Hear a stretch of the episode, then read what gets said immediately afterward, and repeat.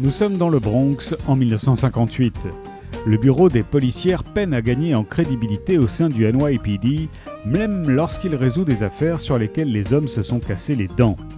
Jeune recrue issue d'une famille d'immigrés italiens catholiques, Marie Carrara essaye de trouver sa place au sein de cet univers sursaturé de testostérone.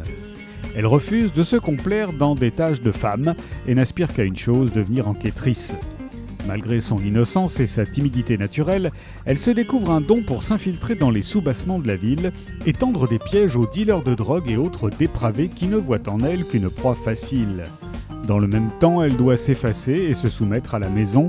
Son mari, policier, lui aussi est un pervers narcissique violent et un coureur de jupons invétéré.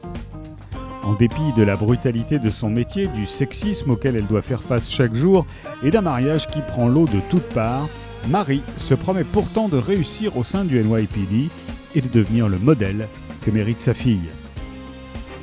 Le bureau des policières d'Edward Conlon est paru chez Actes Sud.